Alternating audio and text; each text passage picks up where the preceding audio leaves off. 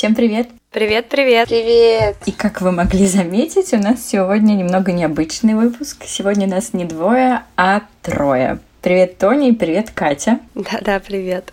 Дело в том, что у нас с Тони были идеи звать гостей, наших подруг или экспертов примерно раз в 10 эпизодов, но наши планы изменились. Как только вышел наш первый эпизод, одна из моих подруг, моя бывшая коллега Катя, написала мне о том, что мы обязательно должны позвать ее в наш подкаст, потому что у нас с ней такое разное материнство. И мы всегда открыты ко всему новому, поэтому привет, Катя, еще раз. Привет, спасибо, что позвали. А с Катей мы вместе работали в одном крупном издательском доме целый год, провели вместе много-много бизнес-ланчей и вечеров после работы. И я рада, что мне не придется вас знакомить, а потому что вы видели друг друга весной на семинаре, на который я вас обеих насильно буквально привела. Ну, не насильно, уж вот, прям поэтому... насильно. Ну, не... ну Катя, с Катей это было насильно. Я ей отправила ссылку и говорю, пойдем. Катя, расскажи пару слов о себе, про свою семью, ну и про работу, если хочешь. Всем привет, меня зовут Катя. У меня есть маленькая дочка Амина, ей полтора года. Вместе с мужем и дочкой мы сейчас живем в Москве послушала первый эпизод девчонок и решила, что им нужен еще другой взгляд на материнство. Это мама, которая есть няня, которая вышла уже из декрета, и я предложила им свою кандидатуру. Мы очень рады тебе. Давай мы для начала устроим такой коротенький блиц-опрос, чтобы была более ясна твоя позиция. Ты за грудное вскармливание или за искусственное? А, я скорее за грудное вскармливание, и у нас такое было до полугода. Но я против шейминга тех, кто на искусственном вскармливании. А, кстати, до скольки ты кормила? До шести месяцев. До шести месяцев это вот прям до того момента, как ты вышла на работу да, получается? Или даже... Ну, за месяц, за месяц до работы, да. Угу. А совместный сон или раздельный? Раздельный. Мы как-то с мужем сразу, когда я еще была беременная, решили, что нас немного пугает э, сон вместе с маленьким человеком, которого можно легко задеть, и вообще он казался нам таким хрупким. И поскольку мы эту позицию придерживались с самого начала, то она привыкла спать в своей кровати, и это все чудесно продолжалось буквально до недавнего времени. Теперь она просится посреди ночи к нам, но поскольку она уже подросла, то нам нравится обниматься по утрам. Баночное пюре или готовить самой? Насчет этого вопроса все оказалось сложнее, чем с прививками лично для меня, потому что я так и не поняла, что лучше готовить самой или покупать баночки. Потому что э, все мои бабушки и родственники говорили мне, что нужно только готовить, но информация в интернете говорила о том, что овощи в банках надежнее, провереннее и качественнее. И в итоге мы делали и то, и другое. Правильно. Микс. Все так делают. Еще, знаешь, я в самом начале думала, ну, начну я готовить сама, тем более было лето. Я приготовила кабачок э, на пару, потом я сделала его в блендере, потом я дала ему одну ложку, все остальное мне пришлось выбросить, потом еще мыть посуду. Я подумала, ну, наверное, баночку легче открыть, чем морочиться с этим кабачком, когда ребенку нужно первое время давать пол ложки этого кабачка. Так, прививаешь ребенка или нет? Да. Мультики до трех лет, да или нет? Мы стараемся держаться до сих пор без мультиков, но включаем их в каких-то крайних случаях, например, в такси или в самолете. А что ты чаще покупаешь для ребенка игрушки или одежду? Ну, ты как мама девочки, я уже догадываюсь, что ты ответишь. Одежда, да. А часто ли ты испытываешь чувство вины в материнстве? Поначалу очень часто, но психотерапия творит чудеса. Подскажешь потом телефончик. Кажется, мне надо. Ну и последний вопрос. Первое слово твоей дочери. Да. Да, это слово надо сказать. Так, да, да, это же слово, да, да. Это ее любимое а слово. На какой вопрос она ответила да? Но она в основном отвечает, когда ты хочешь что-нибудь вкусненькое. Мой просто орет на весь дом ням-ням, ням-ням. Сейчас он научился открывать дверь в кухню и открывать холодильник, и это прям моя беда. Ого. Я не знаю, что с этим делать. Надеюсь, она до холодильника еще не скоро доберется. Тебе осталось пару месяцев. Ты утверждаешь, что мы разные мамы, потому что мы с Тони сидим дома, потому что мы еще пока не вышли на работу, и я так понимаю, что потому что у тебя было романтическое путешествие с мужем, а у нас Тони нет. Как ты на него решилась? Расскажи. В романтическую поездку мы решили отправиться через полгода. К нам приехала заранее Сашина мама. Мы поняли, что ребенок очень дружелюбный, ей нравится проводить время с бабушкой, и она не сильно по нам скучает днем, пока нас не было какое-то время. И мы решили на несколько дней слетать в Грузию, выспаться, вкусно поесть. На самом деле это была очень нервная поездка, потому что практически до отлета мы уже сдали билеты, но потом взяли себя в руки и решили, что за несколько дней ничего страшного не произойдет. С ней будет чудесная бабушка, которая отлично справляется. И все оказалось именно так. То есть у вас уже был какой-то опыт э, до этой поездки, когда вы оставляли ребенка, и он прекрасно себя чувствовал, не вспоминая о вас. Да, мы оставляли, но на день, например. Мы могли оставить ее с бабушкой на день, уйти сходить в кино, э, сходить в магазин куда-то и вернуться вечером. И она прекрасно с ней справлялась. У меня никогда не было каких-то мыслей, переживаний, если я оставлю там на день с бабушками. У меня была проблема, что он ни с кем не засыпал. И вот даже когда мы первый раз его оставили в два года, я каждые пять минут, ну что, спит, спит, спит, спит, спит, потому что я не представляла, как они его уложат сами на ночной и дневной сон.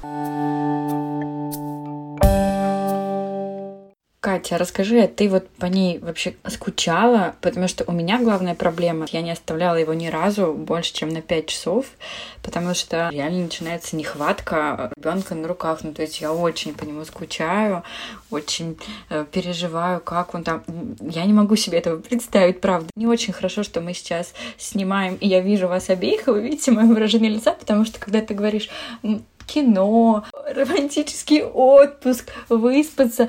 Я как-то пытаюсь сделать такое выражение лица, знаешь, чтобы не, не было видно, как я завидую тебе.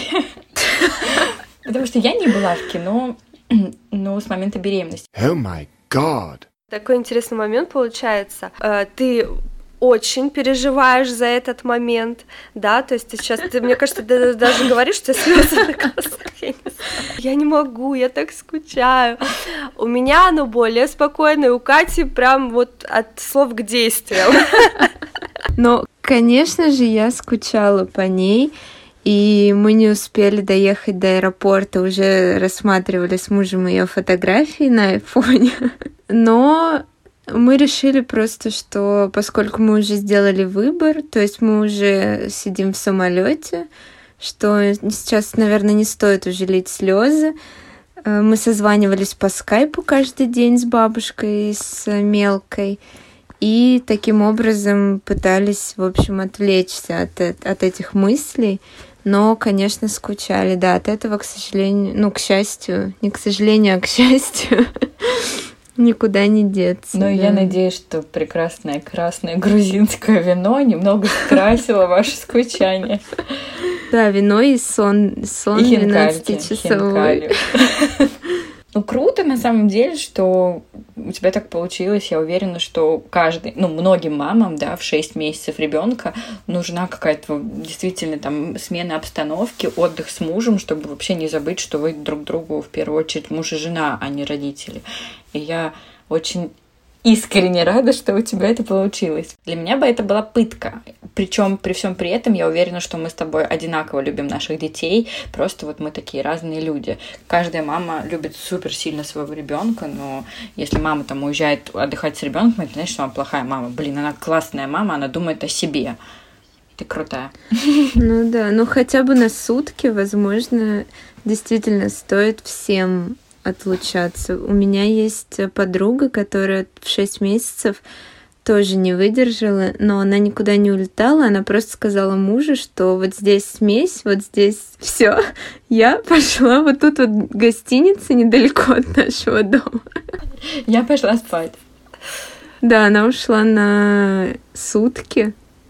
И она просто спала, заказывала доставку в номер еды и вернулась на следующий вечер и сказала, что все, жизнь продолжается. У меня был тоже такой момент. Я, конечно, не на сутки ушла. Я помню, это был третий день, как у Луки прорезались клыки. У него была три дня температуры 39,4.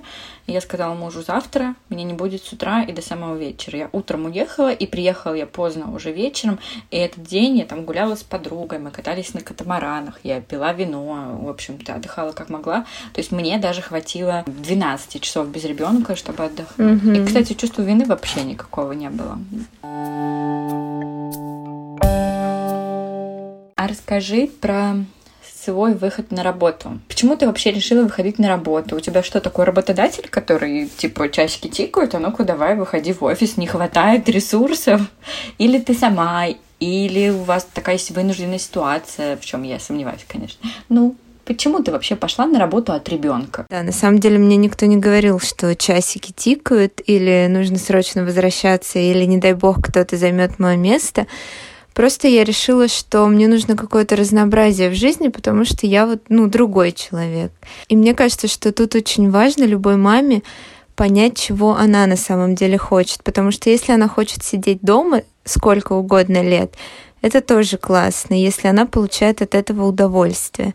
Если мама получает удовольствие от работы, то это тоже классно. И я помню, что когда я вышла на работу, некоторые коллеги очень нетактично спрашивали меня напрямую, уже не с иронией, как ты сейчас это делаешь, а абсолютно обычным голосом э, из серии «А почему ты так рано оставила ребенка? А с кем она? А зачем ты вышла?»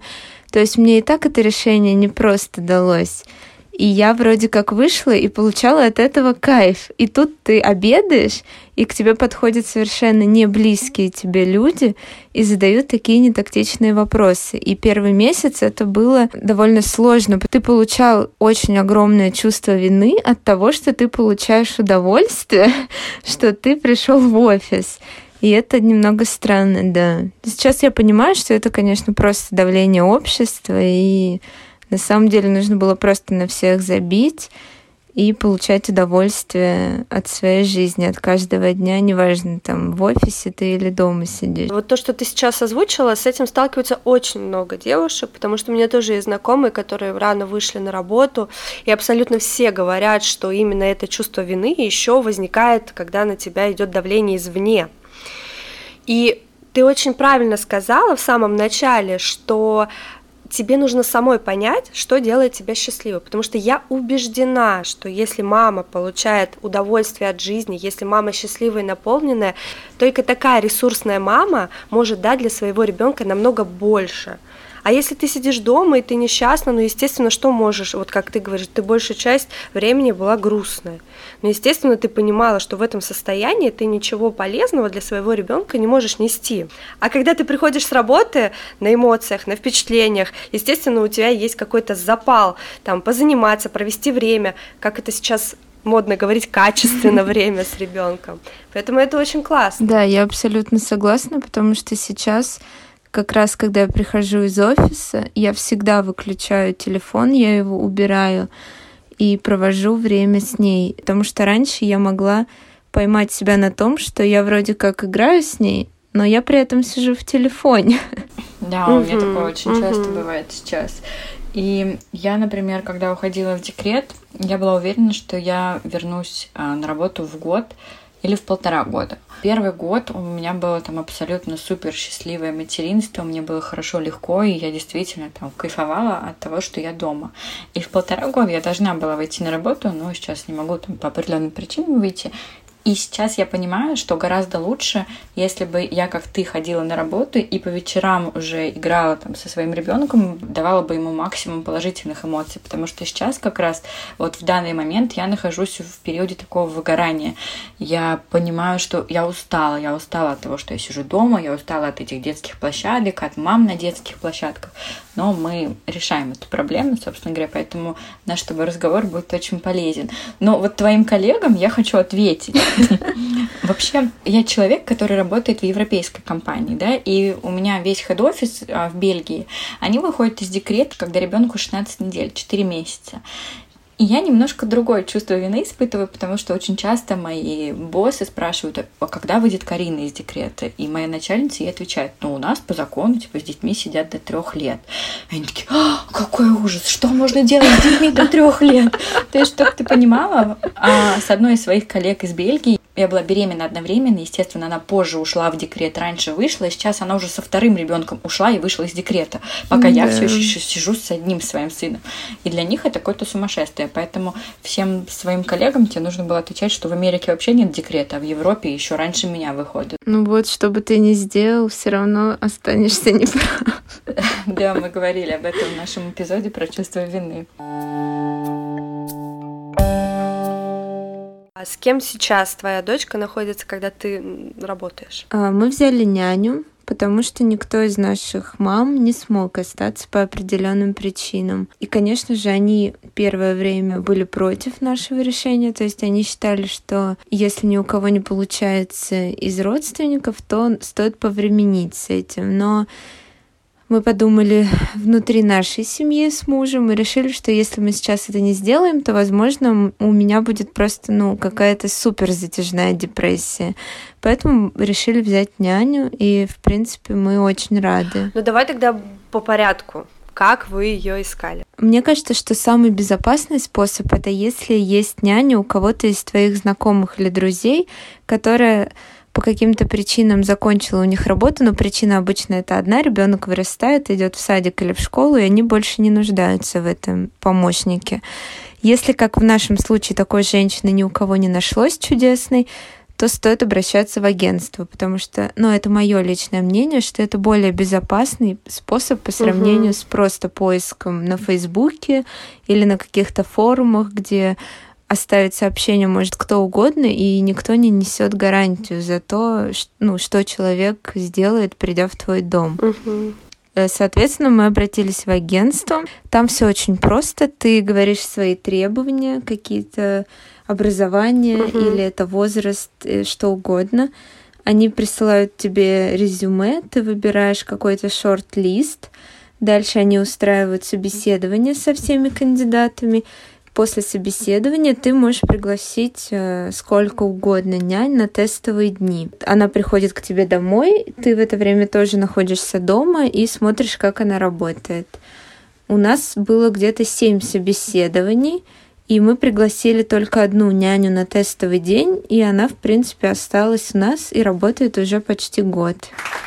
Здорово, слушай. С первого раза, да, получается, нашли такого человека. Да, я думаю, нам просто очень сильно повезло. А какие основные критерии вы указывали в этой анкете? Мы на самом деле практически ничего не указывали. То есть мы указали, что нам нужна няня с опытом в семье, чтобы у нее был опыт несколько лет в одной семье, и чтобы ей было примерно 45-60, просто мы ориентировались на возраст наших родителей. А расскажи, вы когда уходите, вы оставляете включенные камеры, как-то следите за тем, как она общается с ребенком? Знаешь, сейчас э, много историй. Да, я тоже слышала перед тем, как мы взяли няню, много негативных историй, поэтому мы сразу решили поставить камеры. Они у нас стояли во всех комнатах, кроме там туалета и вот такого плана. Угу. Мы первое время очень любили наблюдать за ней. То есть я помню, что я приходила в офис, и в обед я садилась с коллегами своими, мы включали на моем айфоне камеры домашние и начинали смотреть, что происходит у меня дома. Вот, ну потом со временем она, конечно, заработала какой-то кредит доверия, и сейчас я крайне редко захожу, чтобы проверить, что они делают. То есть я спокойно просто работаю и могу вспомнить ближе к вечеру. А няня была не против, что вы поставите камеры и, возможно, будете следить за тем, что она делает. Нет, мы сразу ей сказали еще на собеседовании, что у нас будут стоять дома камеры. Она сказала, что Безусловно, это плюс не только для нас, но и для нее, потому что она, в свою очередь, тоже будет спокойна, что мы можем посмотреть, как она ведет себя дома, как она общается с ребенком, и не задавать там, может быть, каких-то вопросов в ее сторону. А вот какие-то справки, может быть, э, медкомиссии ты запрашивала у нее перед выходом на работу? А, на самом деле мы не успели у нее ничего запросить. Она пришла к нам в первый тестовый день и сразу принесла с собой все справки, э, всякие анализы, там все что угодно, и отзывы от своих прошлых семей. То есть угу. там везде были указаны номера телефонов. Она оставила нам это на неограниченное количество дней мы могли прозвонить э, всех ее бывших работодателей. Она принесла нам копию своего паспорта. То есть и это, это в том числе сыграло положительно. То есть мы сразу поняли, что перед нами достаточно ответственный человек, который ответственен не только за себя, но и за ребенка. То есть она хорошо подготовилась, да. А у тебя не было каких-то волнений, что у тебя дочка будет очень эмоционально привязана к няне, или ты можешь пропустить какие-нибудь важные моменты, типа первого шага, первого слова, это достанется няне? На самом деле нет. Потому что мне кажется, что мы проводим достаточно много времени с ней. Мы заранее вместе с мужем составили табличку в Excel, сколько часов с ней няня проводит бодрствование, и сколько мы и перестроили свои рабочие графики соответственно. То есть, например, с утра мой муж проводит достаточно много времени с ребенком, а я прихожу рано вечером, чтобы мы еще успели с ней поиграть, искупаться, чтобы я ее накормила, я ее уложила спать. И плюс я еще по средам не хожу в офис и тоже провожу mm-hmm. с ней время. Поэтому как-то мы заранее все вот так вот спланировали, и автоматически у меня в голове ушло волнение, что она привыкнет к няне больше, чем к нам. Какие у Амины сейчас отношения с няней? Она ее воспринимает как чужого человека со стороны, или она там любит ее так же, как и близких людей? Мне кажется, она считает, что это ее третья бабушка, потому что она еще маленькая и не знает, сколько бабушек положено на каждого человека. То есть у них очень дружеские и теплые отношения. Она очень рада всегда, когда она к ней приходит. Она всегда с ней прощается с улыбкой на лице. И мне кажется, что это тоже показатель, что если бы ребенку не нравилось проводить время, или если бы его обижали, но мне хочется в это верить, то она бы показала нам это как-то, то есть, например, я всегда боялась, что будет приходить няня, а она будет плакать на взрыв. Ну, это явно о чем-то должно тебе сказать. Угу.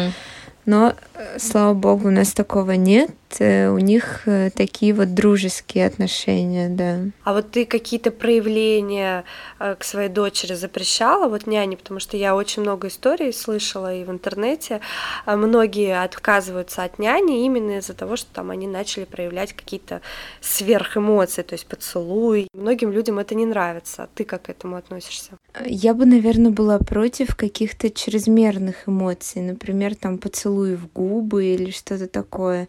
Но против объятий, мне кажется, что невозможно никуда деться, потому что Амина очень любит проявлять свои эмоции, ей нравится обниматься, и было бы странно объяснять ей, что вот этого человека ты можешь обнимать, а вот этого нет. Няня проводит с ней много времени, они играют, она для нее достаточно близкий человек, и мне кажется, тяжело объяснить ребенку, что нужно выставлять какие-то границы, особенно в таком возрасте. Вот ты какие-то моменты обговаривала с э, няней? Вот, допустим, нужно делиться, если она не хочет Или делиться. типа, что ты девочка, ты не должна себя так вести, ты не должна быть такой грязной, ты же девочка. Девочки На самом деле мы просили ее про какие-то более физиологические моменты соблюдать, например, там не кормить соленым, сладким, не включать мультики. А что касается таких моментов, то они, безусловно, проскальзывают, э, и мы стараемся, когда мы это слышим, мы стараемся как-то их поправить. Например, она в том числе, да, из ваших примеров э, несколько раз я слышала, ну, пару, может быть, раз я слышала, как она говорила дочке, э, не веди себя так, девочки себя так не ведут. Мы просто им говорим, что давайте мы не будем так ей говорить, потому что мальчики и девочки могут вести себя абсолютно одинаково, так как им захочется. И наши родители тоже постоянно с ней так разговаривают. То есть от них абсолютно все те же самые фразы мы можем слышать, но Еще ключевое отличие няни от родителей, что когда я говорю маме, например, не разговаривай с ней так, то в ответ получаю большую лекцию. Ты меня еще поучи. Да. Да, или я же воспитала вас, и ничего. А когда ты говоришь няне, то это просто берется к исполнению, скажем так. Звучит угу. ужасно, конечно, но это правда. Ну, вообще у меня про нянь было у самой очень-очень много страхов, начиная от а, всех этих ужасных историй в интернете, заканчивая моими страхами, что, ну, я как-то очень ревнива к своему ребенку, и мне, например, очень тяжело представить, что какая-то там чужая женщина будет приходить, и мой ребенок будет с ней проводить все время. Но я понимаю, что если бы мне нужно было, я бы, наверное, это все переборола бы в себе. Если ты не против, я хочу тебе задать несколько вопросов про финансовую сторону няни. Да, давай. Скажи, пожалуйста, вы оплачиваете няню по часам или у нее какой-то месячный фикс? Мы оплачиваем по часам. Ну, то есть у нас есть э, э, какое-то определенное количество часов в неделю, которое мы проговаривали заранее, что вот это наше стандартное количество часов но все равно оплата зависит от финального количества часов в неделю. Угу. А сколько стоит няня в месяц в Москве? А, слушай, няня в месяц в Москве по-разному, но в среднем это 350 рублей в час. И ты можешь умножить на количество часов, которые тебе нужно, и это получается около 60 60-65 тысяч рублей. Но у нас она 4 дня, поэтому у нас не так много часов. Это получается обычная няня без владения какими-то там определенными методиками по воспитанию, без второго языка. Ну, то есть это вот просто няня, которая играет, следит за твоим ребенком, да? Да, это средняя цена, но, наверное, это э, скорее все-таки какой-то квалифицированный человек. То есть у нашей няни тоже есть там образование, но я видела много объявлений на Фейсбуке, где просто няня без образования, без всего, вот просто женщина, которая решила стать няней. У них ставки поменьше. Угу. Есть э, со знанием второго языка, то, например, мы узнавали, что няня британка стоит 3000 фунтов в месяц. Но это около 270 тысяч рублей в месяц. Угу. А чем занимается няня, когда Амина спит? А, в обязанность нашей няни входит уборка детских э, детской площадки. Э, то есть она убирает ее игрушки, прибирается на коврике, там книжки или краски, смотря чем они занимались. Плюс она стирает и гладит детские вещи и готовит ей обед. Еду для себя няня приносит с собой или она может пользоваться вашими продуктами? Насколько я поняла, и по общению с э, няней нашей, поскольку у нас она была только одна, mm-hmm. и мне не с чем сравнить, но я знаю, что есть несколько а, несколько путей. Либо няня просто ест ту еду, которую вы покупаете на всю семью, в том числе на няню. Соответственно, она просто берет все ваши продукты, напитки, там все что угодно. Или вы дополнительно доплачиваете ей э, какие-то деньги за обеды. Э, мы выбрали второй вариант, э, потому что так как мы очень мало времени в будни проводим дома, то у нас редко бывает какая-то готовая еда, и это нужно специально думать еще о том, чтобы у няни была она. Поэтому мы выбрали второй вариант. Единственное, что она может там чай, кофе и угу. какие-то сладости, которые у нас там на столе всегда стоят, она тоже может ими пользоваться.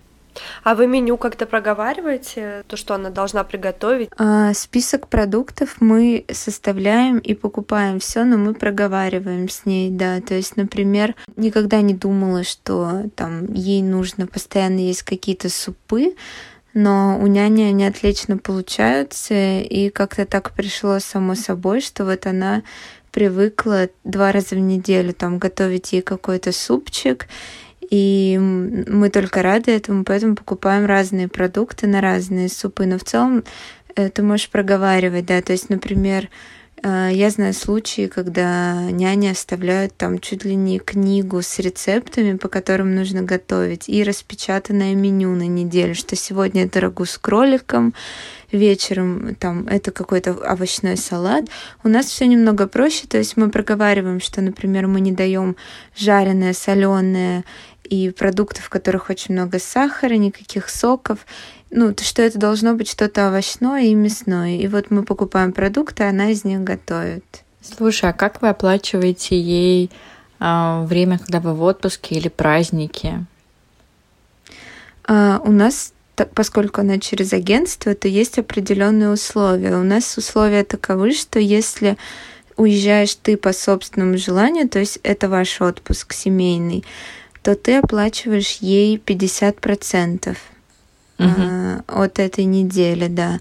Если уходит там в отпуск она, ну или она берет, в общем, какие-то отгулы по своим причинам, то ты их не оплачиваешь. Но если это больничный, то тоже 50%. А если она в отпуск уходит? На самом деле, э, по-моему, если она уходит в отпуск э, раз в год, то тоже 50%. Но если повезет, вот у нас такое было один раз, что у нас просто совпал наш отпуск и ее отпуск. Ну и поскольку это было два отпуска, на самом деле мы оплатили ей 50%, да. А наш с тобой разговор, если честно, вселил в меня надежду и немножко разъяснил мне, потому что когда у твоей подруги есть няня, и ты можешь расспросить так подробно, становится как-то понятнее и легче. Да, еще, конечно, хочется сказать, что здорово, когда у твоего ребенка появляется еще один человек, который ему близок почему нет. И сейчас много говорят э, про какие-то страшные истории, но мало я слышу про то, как няни сохраняют эту связь с детьми и дружеские отношения. Поэтому действительно все зависит от человека, от э, каких-то настроений внутри семьи к этому моменту. Поэтому здорово действительно, что у тебя так получилось. Вот, кстати, Тоня, ты сказала про ситуацию, когда дети вырастают общаются с няней. У меня самой есть лично три таких примера. А, одна моя подруга, она настолько сейчас общается там с семьей своей няни, они всю жизнь поддерживали отношения, и она для нее супер родной человек. А одна моя знакомая, так у нее сейчас дочка сидит с этой няней, с которой росла она. Ну, то есть это... Ого, да, это классно. очень, очень классно, да. И даже вы знаете, помните Пушкина, он же ни одного стиха маме своей не посвятил на самом так, деле. Так, это уже а негативно. Ну давай, поаккуратнее со словами-то. Я просто говорю, что няни действительно бывают разные. Ну, кстати, да, та же Арина Родионовна на Пушкина очень большое влияние оказала. Да, Катя, а, я хотела тебе сказать спасибо за то, что ты к нам пришла и рассказала нам как там живут мамы по ту сторону Инстаграма. Ты знаешь, я тебе могу сказать, что вот лично я не осуждаю мам, которые выходят на работу, а, просто немножко завидую тем мамам, которые путешествуют с мужьями. Еще раз так немного об этом расскажу. И Тоня уже говорила об этом. Тут правда важно вот этот баланс счастливая мама, счастливый ребенок нужно просто думать не о количестве э, часов, которые ты проводишь с ребенком, потому что не то, что ты 12 часов сидишь с ребенком, делает тебя хорошей мамой, а то, как качественно ты с ним проводишь время.